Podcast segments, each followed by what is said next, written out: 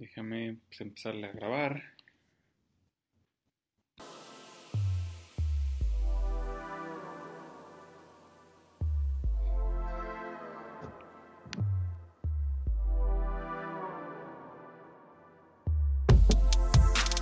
Pues, amigos, buenos días, buenas tardes, buenas noches.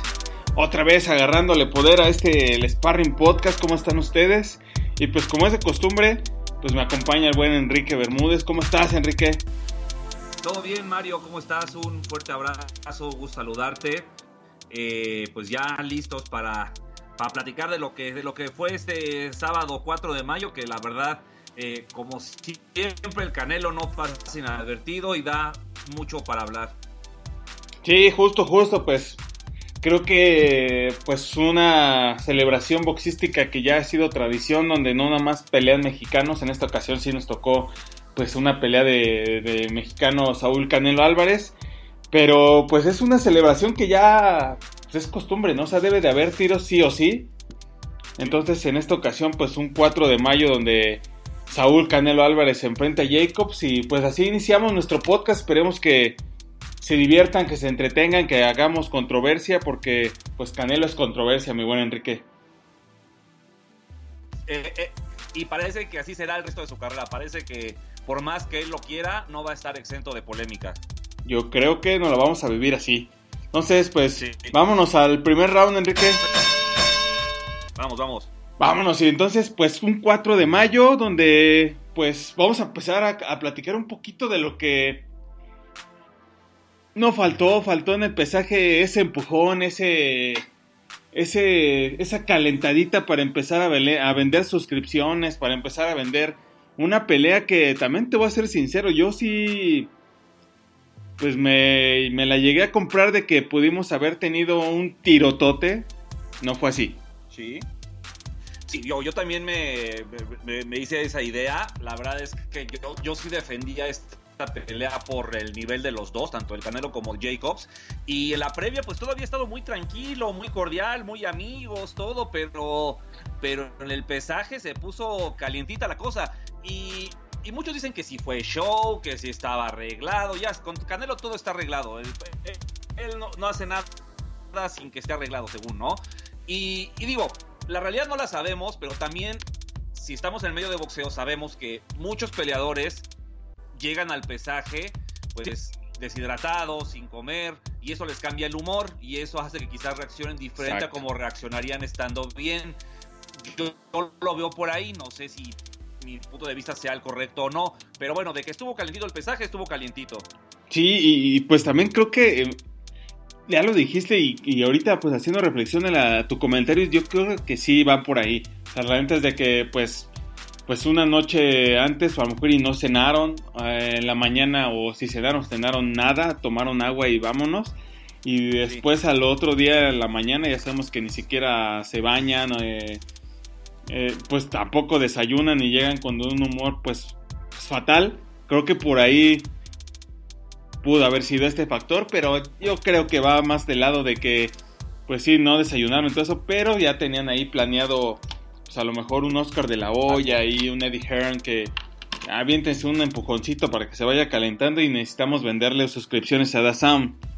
Entonces, pudo haber sido Totalmente de acuerdo, ¿eh? Y, y también otra cosa, lo que habló del repesaje un día después, me parece que es un tema, no sé si para este programa o otro, eh, oye, pero Jacobs se quejaba de que solo podía subir 5 kilos al día siguiente del pesaje.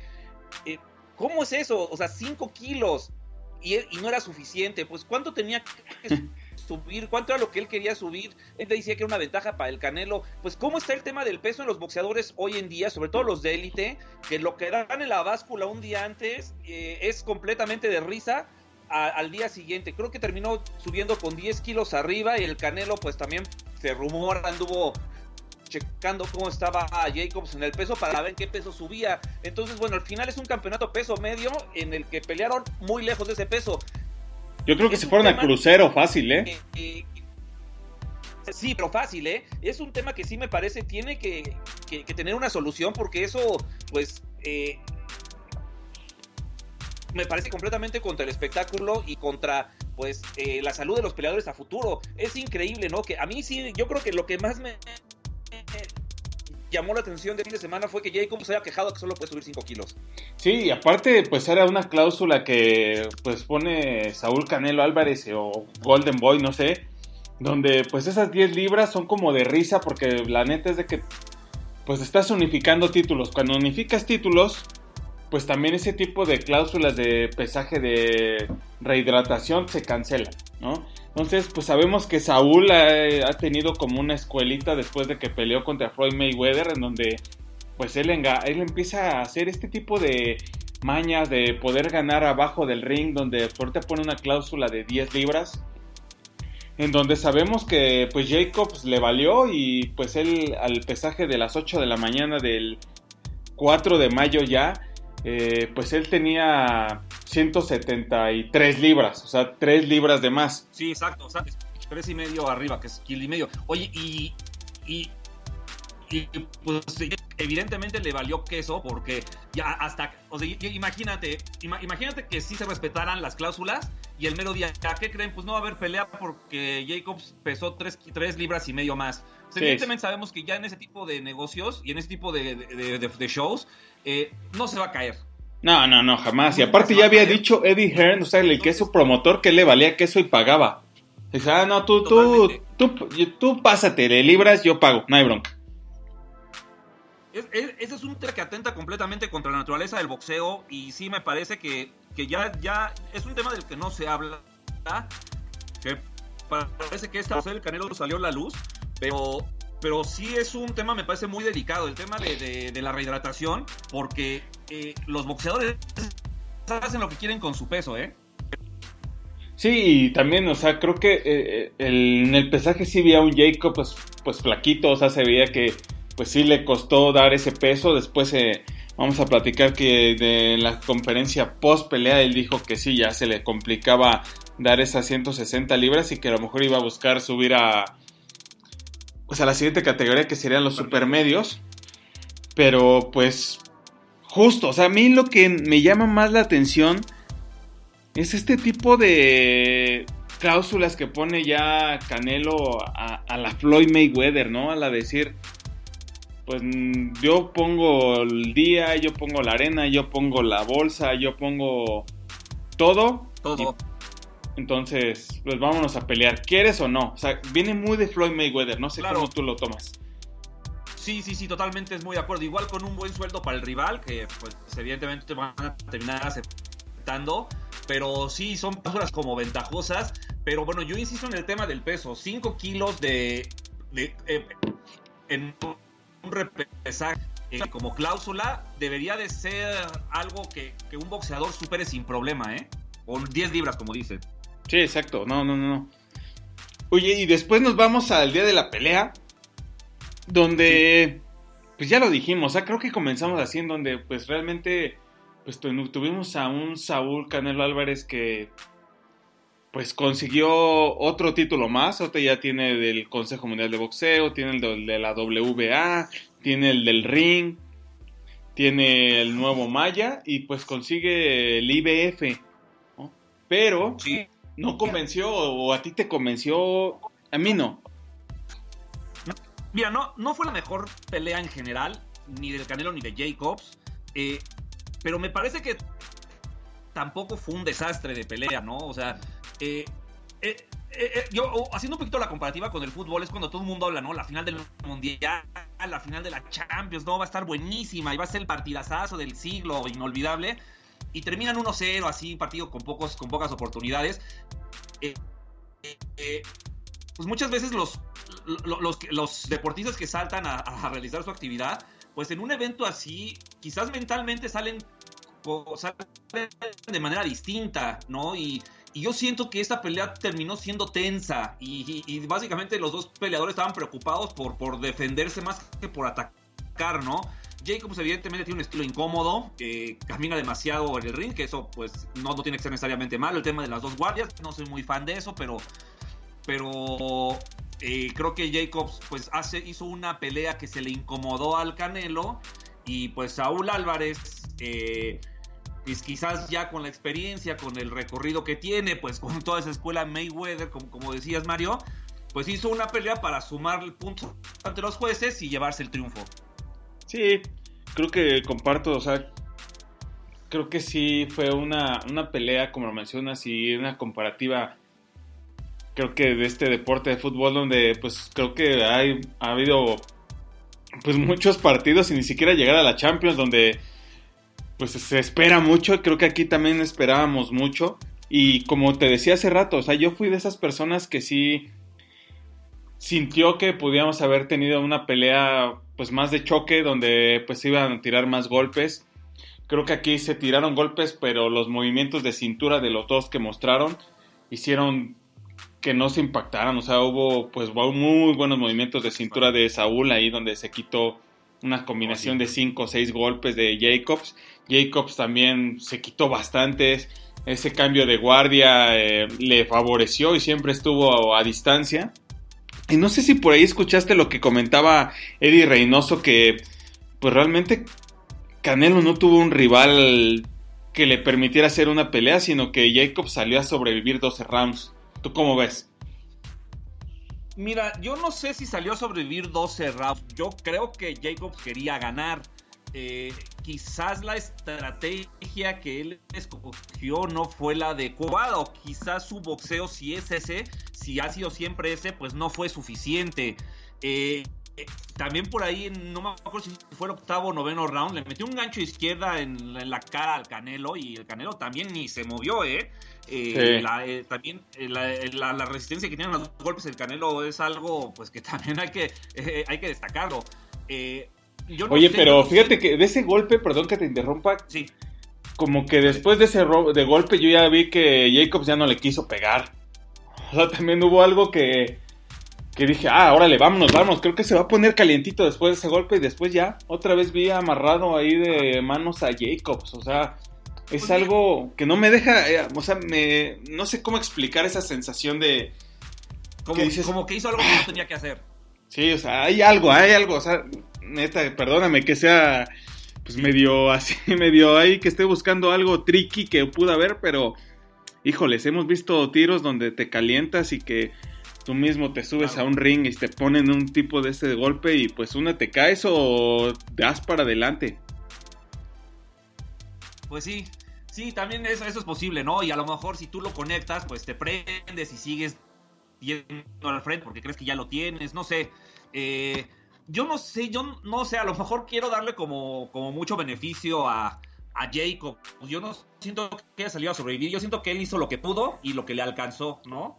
Eh, creo que a diferencia de las peleas con Golovkin, donde las tarjetas, pues todo el mundo vio ganadora, o la mayoría más bien dicho, vio ganadora a Golovkin. Esta vez creo que el triunfo del Canelo no fue cuestionable, lo que fue cuestionable fue el nivel de, Jacobs, ¿no? Eh, creo que Creo que sí se esperaba más de esta pelea, pero no sé, yo también siento que también así es el boxeo y yo no quiero que, que haya habido algo como acordado previamente, por decirlo así. Sí, o sea, creo que eh, el tipo de pelea es el que nos da este, como este panorama de pensarlo. Pero, o sea, pues yo también vi a un Canelo que no estuvo tan cómodo. O sea, creo que se le dificulta mucho a los peleadores que se mueven mucho en el ring, que tienen un cambio de guardia. Canelo eh, se, complica, o sea, no, no es algo que se le dé tan fácil a Canelo. Eh, sí ajusta, la verdad es que sí ajusta. Siento que el Canelo, que el Canelo necesita tomar como la iniciativa total de la pelea y cuando un peleador, eh, digamos, no, se le queda parado, eh, al Canelo le cuesta. No es que no sepa qué hacer, ¿no? Porque, pues, como lo decías hace ratito, sus movimientos, sus movimientos de cintura, también, pues, la manera en la que cierra el ring. Creo que el Canelo es un peleador completísimo y que, y que puede pelearle a cualquiera, a cualquier estilo, pero, pero, eh, si se le al boxeador, si un rival se le queda parado, pues mucho mejor para él, ¿eh? Por, la pegada, por las combinaciones, como dices, ¿no? Sus, sus contragolpes. Cuando no tienes la oportunidad de contragolpear, porque lo que busca el rival siempre es eso, pues el Canelo pues quizás quizás no se, no está en su territorio más cómodo. Sí, y pues aquí fue una pues una pelea de, una lana increíble, por ahí estaba viendo lo que posiblemente se lleva Canelo son 33 millones de dólares por esta pelea nada más. Y pues eh, también vi ahí que él empezó a ganar 800 pesos en un 2005. O sea, imagínate, de 800 pesos a traerse 33 millones de dólares en un 2019, pues habla de, de un Canelo que ahorita está en la élite de deportistas mejor pagados, ¿no? También eso es como de muy darle énfasis a lo que logra Canelo. Totalmente, ¿eh? A mí me parece que, que eh, eh, lo del Canelo es mucho más meritorio que criticable, ¿no? O sea, estamos en una época en la que pues nada de lo que es el Canelo nos, nos deja conformes pero la verdad es que yo a veces pienso, si el Canelo hubiera sido boxeador de los 60, de los así de la época de ratón Macías, del Púas, bueno, lo tendríamos como idolazo. Pero como nació en una época en la que, pues, no sé, la gente al tener acceso a tanta información, pues, pues nunca está conforme con nada, pues todo lo que haga el Canelo parece que está mal, ¿no? Y, y si él empezó ganando 800 pesos en 2005 y ahora gana 33 millones de dólares, que es lo que pues, supuestamente está estipulado con DAZN, eh, bueno, algo habrá hecho, ¿no? Sí, y lo vemos, sea, claro, o sea, la verdad es de que cuánto, cuánta gente logra ver su pelea, o sea, estaba leyendo el día de ayer y son 30.5 millones de televidentes lo vieron en televisión abierta, o sea, lo que fue Televisa y TV Azteca, 30.5 millones de personas. Y, falta, y falta space, ¿eh? Y, por ejemplo, o sea, eh, por eso se le da tanta importancia a las peleas de Canelo, porque ni una América Chivas te da eso en rating, ¿eh, eh Mario? Eh, muchos partidos, muchos partidos, la, mayoría, diría el 90% de los partidos de la selección mexicana de fútbol no te dan ese rating. Entonces, eh, por eso el tema del Canelo para las televisoras es primordial, porque sus dos peleas al año les generan ratings e ingresos que en la grandísima mayoría de los partidos de fútbol de los cuatro años entre ciclos mundialistas no generan. Sí, claro. Y por ejemplo, estamos hablando de la tele. Después en el T-Mobile Arena, ¿cuántas personas entra a sala llena? Es una arena grandísima. Es, la, es la cuarta vez que la, que la contrata, donde pues ahí ya peleó con Khan, con Chávez Jr. y saben todos con Golovkin. Pero, o sea, pero imagínate, o sea, llenar una arena para que mete a todo ese boletaje, también es increíble lo que hace el Canelo, la neta. Increíble. Sí, la verdad es que como, como, como empresa, como negocio, el Canelo sí es, se cuece aparte. ¿eh? Yo no sé si sea el mejor libra por libra, que también me parece que la discusión con el Canelo tendría que ser esa, si es el mejor del mundo o no lo es. Nosotros ya, ya hemos hablado en nuestra opinión al respecto, pero, pero me parece que eso es lo que se debe discutir y no si sus peleas están arregladas o no. O sea, lo que él hace como negocio, pues creo que no sé yo, eh, Mario, yo creo que no hay ni un solo no, hoy en día que lo haga. Sí, no, no, no, no, no lo hay. Eh, oye, y vámonos a la pregunta, o sea, ¿quién le ganaría a Canelo? O sea, ¿quién ves? O sea, la neta, ahorita. Híjole, eh, híjole, ¿la quién le ganaría al Canelo? Si tengo que soltar un nombre, y digo, y habría que coincidir el tema de los pesos, Gilberto el Zurdo Ramírez podría ser. Que ahorita está en crucero, ¿no? Eh, bueno, no, es semi completo, ¿no? El que sigue de, supermedio. Ok. Sí. Pero, pero, por ahí, justo lo como lo está diciendo, Canelo dice que hasta puede pelear él en las 175 libras. Sí, él dice. Entonces. Pues, o sea, creo que sí. o sea, medio ya lo cerramos a que nadie le gana. ¿Estás de acuerdo? Pues yo creo que sí. Digo, eh, sí viendo el tempo, porque ya nos podemos poner Esquilomachenko por el estilo que tiene, pero pues, el tema de los pesos ahí es muy diferente, ¿no? No, no hay manera que peleen. No, le pones unos tabiques o no sé qué para que dé ese peso. No, bueno, claro. Claro, claro, sí. Tendría que con uniforme de astronauta o algo así. Sí. no, sé, yo, o sea, siendo sinceros, ahorita en peso medio es increíble lo que hace Canelo, nadie, le va a ganar. O sea, por ahí se hablaba de un Demetrius Andrade, pues que es para ponerle el cinturón un cinturón más al Canelo. O sea, no le veo que sea un rival. De... falta. Anta, no, no trae rival, o sea, en peso medio. Después nos vamos a supermedio. Y eso no es culpa del Canelo, ¿eh? No, no, no. no. En supermedio ya estaría por ahí este David Lemieux, por ejemplo. Ajá. Pero mm, tampoco creo que le gane. O sea, podría ser quizás el rival más fuerte que, que pudiera tener ahorita, pero hasta ahí. Sí, no, justo, y esa es la, esa es la, pregunta que pues mucha gente se debería de hacer, o sea, ¿a quién le pones al Canelo para ganarle? O sea, si seamos justos, se oye medio gacho por ser mexicanos, pero pues yo ya me la hice y todavía no le he encontrado un nombre, o sea, una, una, tercera pelea contra Golovkin es como ponerle la cereza al pastel que necesita el Canelo con Golovkin, nada más. No veo un Golovkin que ya le gane a Canelo. No, y lo mismo, ¿eh? Lo, mismo pienso que tú. Ahorita yo creo que Golovkin, y más con el tema de su cambio de entrenador y eso, sinceramente, yo siento que ya ni es necesaria esa tercera pelea. Pero, pues digo, el Canelo tiene que, tiene que cumplir un contrato y pues ahora sí que el que le ponga Dazón, ¿no? Yo, creo que Andrade podría ser el siguiente rival por el tema de, del cinturón que le falta al Canelo, que es lo que él busca ahorita, ¿no? Y es lo que ha dicho. Con Golovkin no quiere pelear porque no tiene ningún cinturón y el único que lo tiene pues es Andrade. Después cuando le gane, pues ¿qué va a hacer del Canelo? Pues va a tener que subir de categoría porque pues, no va a disputar nada.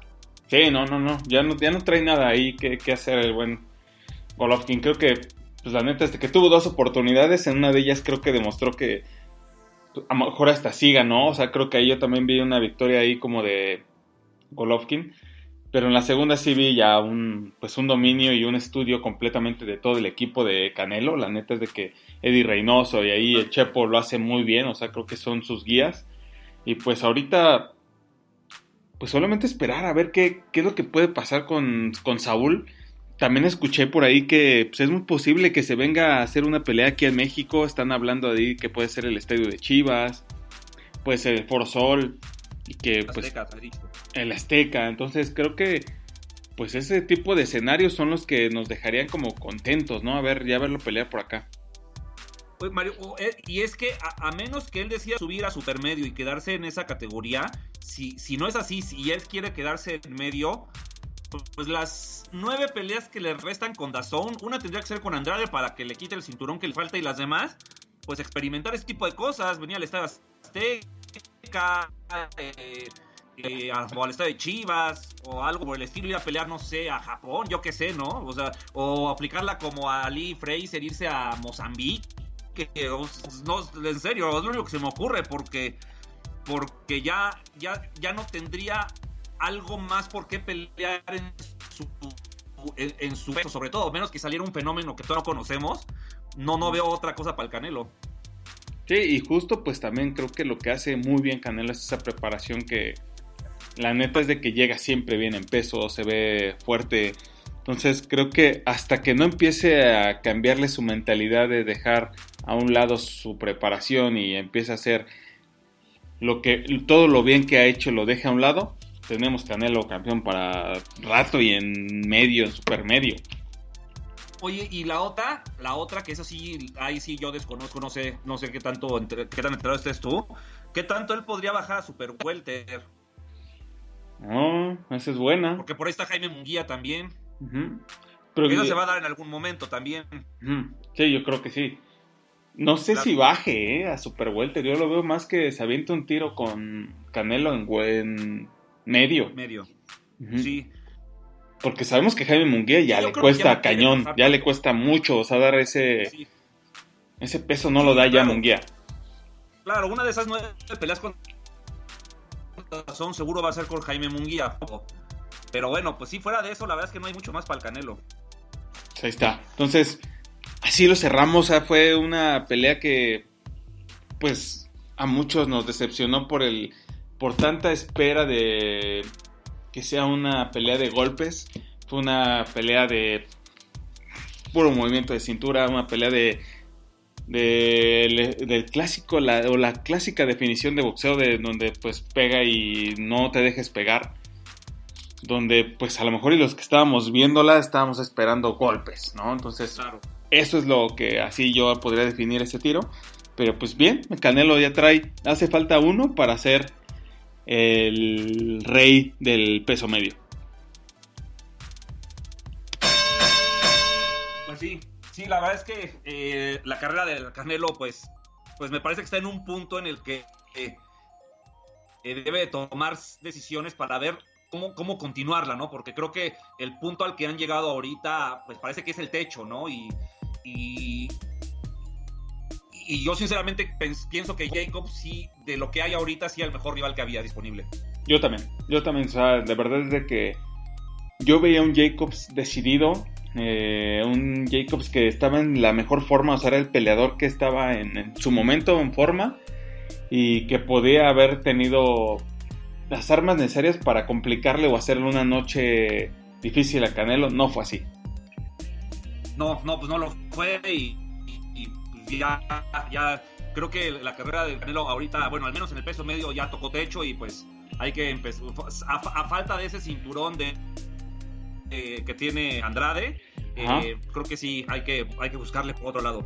Sí, y que empiece a romper récords, yo creo que va a ir por eso, o sea, creo que es muy inteligente todo lo que hace su equipo, o sea, de vámonos por este récord, vamos a conseguir este, o sea, como que se alejan un poquito de, y le tienen más visión fuera del ring. O sea, eso es lo que aplaudo de su equipo que tiene, donde pues ellos buscan pues, hacer historia de un lado, no arriba del ring tanto, sino con todo el mundo de boxeo así a su alrededor, ¿no? De vamos a pelear aquí, vamos a romper récords en taquilla, vamos a... Sí, eh, no sé. Eh, eh, esa pelea en México, ya sea como dice, o en el Estado Azteca o en el Foro Sol o donde sea, eh, creo que tarde o temprano se va a dar por simple. Como, como, por lo, como lo dices, ¿no? Por buscar algo más para el Canelo. Sí, así es. Pues vámonos al round 2, mi buen Enrique Telate. Vamos, vamos, vamos. Oye, este round 2. Pues listo, Enrique. Eh, pues un round que me emociona a mí porque de lo que lleva del año, este es el momento que yo estaba esperando, esta es, esta es la pelea que yo estaba esperando. Y pues es un fin de semana que sin duda alguna, si me echas un mensaje no te voy a responder, mi buen Enrique, la neta, lo siento así decirlo. No te preocupes, sí, igual, va a ser igual que tú. Entonces, la neta, para los que me estén buscando el sábado no va a existir. ¿Por qué? Porque sigue Berchel Vargas 2. Y además, ese mismo día, en ese mismo escenario, pues vamos a tener al buen vaquero Navarrete enfrentando a Dogbow por esa revancha.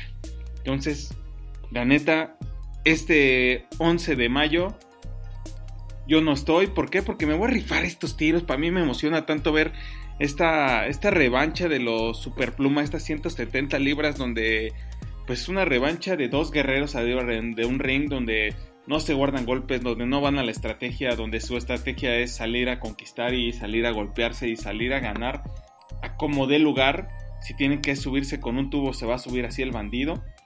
Eh, sabemos que un Miguel Berchel es de este tipo de boxeadores que tiene poder en sus puños, que tiene que no le da miedo salir a enfrentarse y fajarse, no le da miedo salir a tirar golpes a distancia.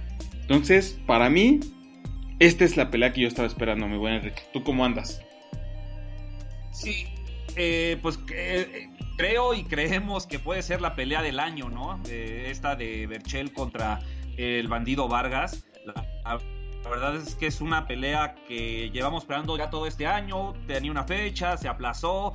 Por fin, bueno, se pusieron de acuerdo. Y al final de cuentas, sinceramente, la cartelera hasta quedó un poquito mejor. También con la revancha entre Dogboy y Navarrete. Eh, creo que eh, de acuerdo a lo que muchísima gente de México piensa sobre lo que es el estilo mexicano, este sábado vamos a ver el choque de dos estilos mexicanos puros y que van a sacar fuego arriba del ring. No, no, no, o sea, de verdad es que ni siquiera hay que hacer cálculos matemáticos, ni que nos hablemos, ni que nos sentemos a hacer y revisar estadísticas. Simplemente hay que agarrar el YouTube, poner las primeras peleas, observar lo que nos regaló Berchel contra Vargas, la primerita en enero 2017, donde estaba leyendo y dice que se conectaron 760 golpes de 1979 lanzados, según el CompuBox. Madre mía. O sea, imagínate tirar 1979. Yo creo que las de Canelo contra Jacob se tiraron 200. O sea, no hay forma de compararlo. Totalmente. No, y, la, o sea, la, condición física que tienes que tener para tirar tal cantidad de golpes y recibirlos, ¿eh? También aguantarlos. Claro. impresionante, ¿eh? Impresionante. Y pregúntale a la cara de bandido, ¿no? O sea, los cortes que tienes han sido porque ah. cuánto ha recibido. Bueno, sí, sí, sí, sí, sí, sí le sabe. Cada peleador tiró aproximadamente 800 golpes. Es una locura. Es una locura, es una locura. O sea, de verdad si te pones a hacer, pues, echarle cuentas, o sea, 1979 golpes, estamos hablando de casi 2000 golpes. 900, casi 900 y fracción de golpes cada peleador. No, es una, es una cosa de locos. O sea, son, híjole, como 70 golpes por round. Imagínate. 80 por round. No, es una locura. Eso divídelo cada minuto, o sea, 70 golpes entre 3. O sea, casi 30 golpes por minuto. O sea, cada dos segundos tiras un golpe. Imagínate, o, sea, ya te fuiste acá a las matemáticas cuánticas. Pero sí. Es una locura. Esta es una locura. es una locura, o sea, tanto aguantar tirarlos como aguantar recibirlos, ¿eh? Sin duda alguna, o sea, y, aparte no es que no, vamos a ver a dos cuates que son vienen de olímpicos los dos eh, son de estos cuates que nos han regalado peleas que son de emoción. O sea yo recuerdo mucho un Vargas contra Takashi Miura. No sé si te acuerdas de ese tiro donde, híjole, o sea, creo que cualquier persona, yo sé que hay muchos que nos escuchan que son super fans, hay muchos que nos escuchan que nos, que pues avientan las peleas que igual les escuchan recomendaciones, escuchan o escuchan un canelo o algo así, o sea, algo que es más mercadotecnia, pero alguien que pueda revivir una pelea de Berchel, Mickey Román, para no irnos tan lejos, una de Vargas contra Miura, son de esas peleas donde neta, o sea, hay golpes, hay emoción, donde se cae uno, se para, se cae el otro. No, la verdad es de que son ese tipo de peleas que emocionalmente quedas satisfecho a pesar de que no haya ganado tu favorito. Sino simplemente dices, no, pues gracias, vámonos a dormir y, duermes tranquilito. y son de esas peleas que necesita tanto el box, que, que el box eh, requiere que existan siempre para que su esencia, su toda, todo lo que significa el boxeo para, para los, aficionados se mantenga vivo, ¿no? Creo que esos dos son dos peleadores que pueden lograr eso, mantener vivo pues, pues el, la pasión por el boxeo, eh, eh, el, el, ver a dos tipos que arriba lo deja, dejan todo y más de lo que tienen. Creo que es una, pelea que de verdad sí no hay que perderse. O sea, si el sábado, pues, se la perdieron o por alguna razón no la pudieron ver, bueno, pues no pasa nada, ¿no? Pero esta sí me parece que si eres fanático, fanático del box, este, tiene que estar hasta arriba, incluso por la encima de la del sábado. Sí, sin duda alguna. Y está, ahorita está, te estaba viendo su récord que trae Bercheles, 35 victorias, una perdida, pero ¿Sí? 31 knockouts. No, bueno, eh, 90% eh, no. Él ha sido descomunal. Creo que no es un boxeador al que se le haga tanta, tanto, tanta bulla, pero es un peleador que, sí, claramente es top 5 en, México, ¿no? Y en Superplumas, híjole, pues está por ahí eh, Lomachenko y después de Pertechel, creo yo, ¿eh? ¿eh? sí, y yo creo que va después de esto. O sea, después de esta pelea vamos a ver a un Lomachenko enfrentando a alguien de ellos dos. Estoy seguro, te lo apuesto. ojalá, ojalá. Ojalá, ojalá así sea, porque eso también le vendría muy bien al boxeo mexicano. Creo que un poco lo que, lo que decía de ver, y que me parece aquí bendito, afortunadamente se, rompe, es que las últimas peleas que había hecho eh, lo, habían cuidado demasiado. Tenía rivales quizás inferiores y, también pues aquí incluyo a Mickey Roman, que a pesar de, del corazón, de la garra básicamente pues, pues fue menos que, que Berchel. Eh, creo que creo que ya, ya, ya necesitaba la, una pelea como estas para, para él, digamos, pues cualquier duda que haya respecto a él, pues se, disipe y, y, termine de despegar su carrera. Sí, y aparte va a tener enfrente a un bandido Vargas que es, para mí, de los peleadores que no se doblan y que, les que le han parado la pelea, pero si él podría seguir así, o sea, seguiría, podría seguir como un perro ahí arriba. O sea, me recuerda hasta un uno de esos clásicos peleadores de antes, de antaño, que nada más cortado, sangrado, sin ver, y un ojo cerrado, estaba arriba tirando golpes. O sea, desde ese tipo de peleadores que, ya lo mencionaste, le hace falta al boxeo hoy en día y pues este sábado van a estar ahí arriba de un ring. Sí, la verdad es que les recomendamos no perdérsela. Esta, esta pelea pinta para ser eh, histórica, ¿no? el boxeo mexicano tiene peleas legendarias. Creo que esta, eh, pues, podría, podría entrar ahí en el Olimpo de las peleas más grandes en, la historia de México, ¿no? Así un tipo Zárate, Alfonso Zamora, ese tipo de peleas. Sí, sí, Entonces, eh, pues, pues hay que estar atentos porque, porque creo que sábado puede, puede haber historia, ¿no? independientemente de quién gane, eh, eh, creo que el boxeo mexicano pues saldrá o deberá salir muy fortalecido este sábado eh, con esta pelea entre Berchel y Vargas. Sí, no se la pierdan, la verdad. Y después, un tirote, otro tirote. Vaquero Navarrete enfrentando a Dogwow, donde pues el Vaquero Navarrete va a defender ahora el título que le quitó a Dogwow, o sea... ¿Qué más se puede decir de esto, no? O sea, donde... la revancha, revancha inmediata. Donde pues... y sabemos que otro tipo de pelea donde Dogwood ha noqueado al 80% de sus rivales. El que le falló pues fue el vaquero Navarrete y pues ahora yo creo que va a querer comerse la cabeza de Navarrete. Y a nosotros nos falló el pronóstico durísimo. Afortunadamente nos falló el pronóstico en diciembre pasado. Sí. Eh, la verdad es que pues, pues ahora sí claramente la, la, percepción de esta pelea es muy diferente, ¿no?